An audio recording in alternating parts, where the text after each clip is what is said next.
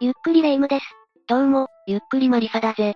この間ニュースを見てたんだけど、事件って些細なことから起こったりするのね。そうだな。ちょっとした口論とかで始まることもあるし、ちょっとした悪口を根に持ってたとか色々だな。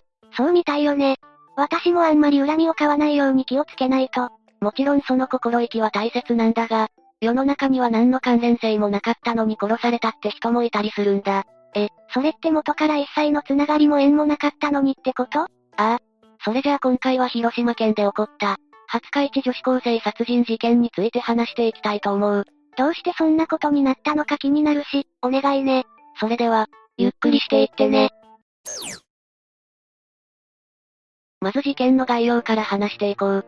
この事件が起こったのは2004年10月5日午後3時で、当時高校2年生だった北口里美さんが自宅離れで仮眠していた時に襲われて殺害されたというものだ。離れがあるっていうことはそこそこ大きい家だったのかしら。しかも、室内で襲われたってことだから外部から誰かが侵入してきたということよね犯人については後で説明するが、その考え方は合ってるぜ。ただ詳しい侵入経路や方法については明らかになってないな。犯行の模倣を防ぐためかもしれないが、確かに真似されたらまずいものね。ああ。この事件が発覚したのは被害者である里美さんの悲鳴を聞いた祖母と次女が駆けつけたからなんだ。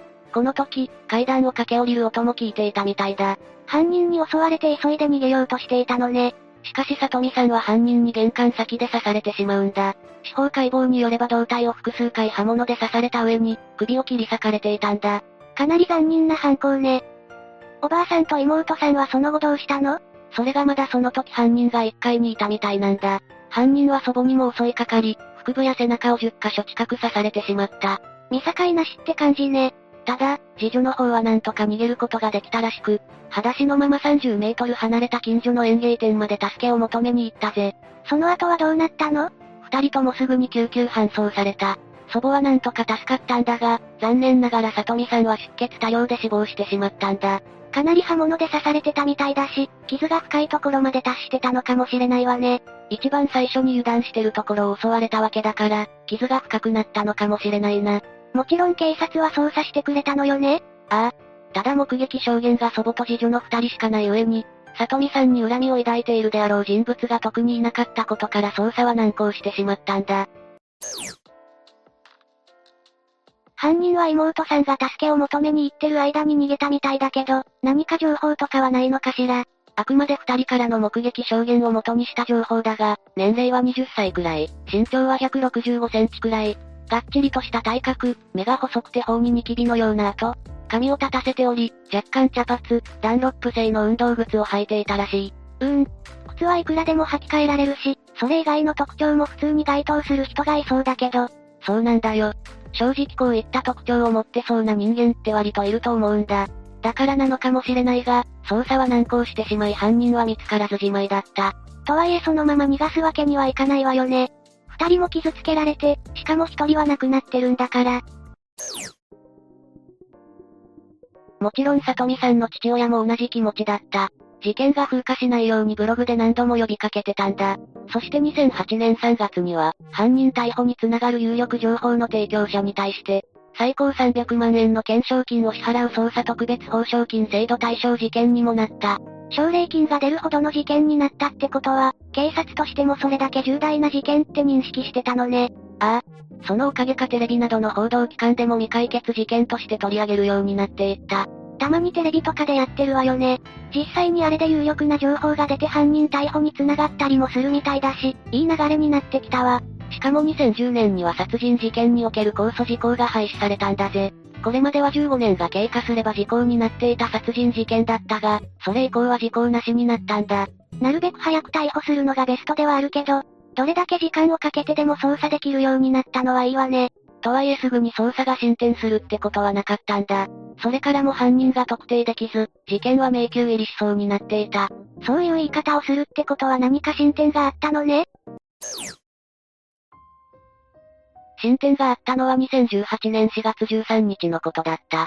別の暴行事件において任意捜査対象だった山口県宇部市の35歳の会社員の男、鹿島学がこの事件の犯人だったと判明したんだ。突然の展開ね。どうしてわかったの？今言ったように鹿島はこの時捜査対象になってたんだ。だから当然 DNA や指紋の採取が行われる。その採取の結果、事件現場から発見された DNA や指紋と一致したんだ。そういった証拠が残っていたのね。捜査が難航してるって言ってたから、そういうのも徹底的に隠されてたのかと思ったわ。多分当時の状況的に証拠隠滅はできなかったんだろうな。すぐに祖母や次女が駆けつけたし、目の前で次女に逃げられたから指紋の拭き取りもできなかっただろうしな。でもひとまず犯人が捕まってほっとしたわ。犯人はどういった人間だったの？鹿島は宇部市内にある土木建築会社23年前から勤務してたみたいなんだ。社長によると無断欠勤などなく、仕事態度は真面目であったらしく、口数は少なくておとなしい性格だったと評価されてるぜ。少なくとも職場では真面目でおとなしい人間として通ってたのね。知り合いとか家族はなんて言ってたの？父親によると気は弱いし、引っ込み思案の性格らしいな。うーん。それを聞いた感じだと事件を起こすとは思えない性格だけど、でもそもそも別件で逮捕されてたのよね。ああ。2018年4月上旬にイラついたって理由で、後ろを向いてた部下の左足上部大腿部を走り寄って蹴り上げたんだ。この行動が原因で警察に通報されたぜ。カッとなるとすぐに手や足が出てしまうタイプなのかしら。それで逮捕された鹿島から採取された DNA や指紋がこの事件のものと一致したわけだな。なるほどね。ということは、鹿島は里美さんに何か強い怒りを覚えて犯行を行ったのかしら。いいや。鹿島の供述によると以前勤めていた会社を解雇され、自暴自棄になった。通りすがりに犯行に及んだらしい。つまり通り魔的な犯行であり、里美さんは完全に八つ当たりで殺されたことになる。あまりにも身勝手すぎないどうして何の関係もない里美さんがそんな目に遭わなきゃいけないのよ。その通りだ。だから当然、そういった部分も裁判をする上で重視された。話を聞いた感じだと上場借用の余地がない犯行だと思うんだけど、裁判だとどう判断されたの？まず初公判が開かれたのは2020年3月3日だった。すでに例のウイルスが問題になってた時期で、鹿島も法廷にはマスクをつけて現れたみたいだな。捕まったのが2018年だったこともあって、裁判もかなり最近ね。鹿島は法廷内での証言や情報などに一切間違いはないと全て認めたみたいだ。ちょっと意外ね。もっとごねるかと思ってたけど、もう諦めてたのかもしれないな。広島地検は犯行について、凶器となった折りたたみナイフ自体の殺傷能力は高くないが、被害者の負った傷に照らせば、ためらうことなく多数回、非常に強い力で突き刺した。また致命傷ではないが、里美さんの首を切り裂くなど残忍で相当に悪質な対応。自宅でくつろいでいたところを突然襲われた苦痛や恐怖は想像に絶する。何の落ち度もない被害者を殺害したと指摘したんだ。実際その通りよね。何の関係もない里美さんを身勝手な理由で殺したんだし。さらに重傷を負わせた祖母に関しても殺人でなく殺人未遂にとどまったのは、搬送された病院に心臓血管外科医が降りただちに手術ができたからであり、偶然の事情によるところが大きいとしているぜ。それこそおばあさんも殺されてたかもしれないのよね。一応殺人未遂にはなるんだろうけど、明確な殺意を持って行動してたのは間違いないと思うわ。そして広島地検によると、鹿島は別に解雇されたってわけじゃないみたいなんだ。でもさっき本人がそう言ってたんじゃなかった？犯罪者の言葉を鵜呑みにしない方がいいぜ。どうやら調べによると、鹿島は事件当日寝坊をしてたみたいなんだ。それで自暴自棄になって会社の寮を飛び出し、やりたいことをしようと思い立ったらしい。ちょっと待ってくれる？なんで寝坊をしただけで自暴自棄になるのよ。確かに慌てるのはわかるけど、そこまでなるかしら。広島地検によると被告人は情緒面の発達が乏しく、物事を段階的に捉えがちで、その段数が少ない。寝坊したことで直ちに会社を辞め、被告人にとっては明日世界が滅びると知った。とも言える状況と捉え、自暴自棄になった。らしいな。精神的に不安定になりやすい人間だったのかしら。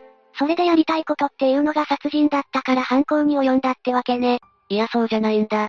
鹿島の目的は性行為を行うことだったんだ。今まで異性と関係を持ったことがなかった鹿島は、ナンパをしようにも性格的に難しいと考え、強姦をしようと思い至ったらしい。それで里美さんが標的にされたっていうの？ああ。家に帰宅してきた里美さんの姿を偶然目撃してターゲットにしたようだな。用語のしようがないわね。里美さんをターゲットにした鹿島は鍵が開いていた離れへと侵入し2階へ上がると、ベッドの上で音楽を聴きながら寝そべっていた里美さんへナイフを向けて脅したんだ。しかし里美さんはベッドに腰掛けた後、隙を見て部屋の外へと逃げ出した。それを鹿島が追いかけていって玄関先で事件が起きたのね。ああ。里美さんは階段を降りてる最中に足がもつれて転げ落ちてしまい、そこで鹿島に追いつかれてたみたいなんだ。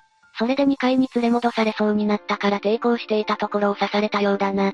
そういえばその後で鹿島は逃げたのよね。どうやって逃げてたの鹿島の供述によるとバイクを使ったらしい。事件現場に来る時に乗ってたのもそのバイクだった。バイクなら確かに逃げるのに適してるかもね。そのまま県外に出られたら操作もしにくくなるし。とはいえ生まれ持った人間性は変えられなかったんだろうな。結局別件の事件を起こし、それが原因で捕まったわけだから。そうね。遅かれ早かれ捕まってたんでしょうね。ああ。鹿島は弁護側被告人質問の最後に自分には死刑がふさわしいと思っている。と語ったらしいが、死刑にはならなかった。